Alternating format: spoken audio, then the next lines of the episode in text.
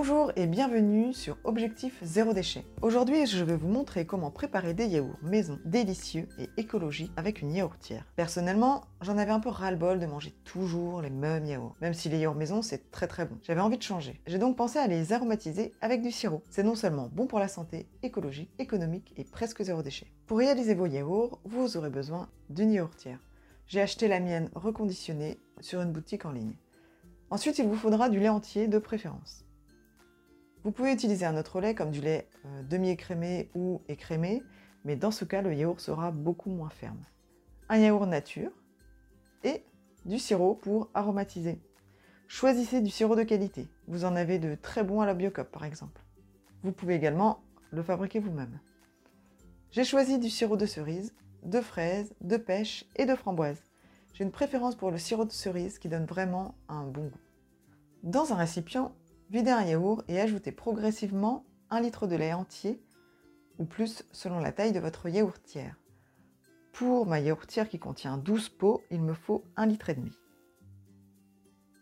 Versez une cuillère à soupe de sirop dans chaque pot. Vous pouvez ajouter un peu plus de sirop selon vos goûts. Ajoutez le mélange yaourt, lait dans les pots de yaourt.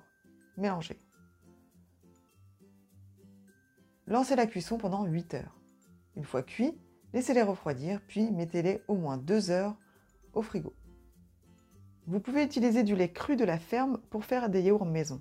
Dans ce cas, il faudra commencer par faire bouillir le lait et le laisser tiédir à 40 degrés avant d'incorporer le yaourt.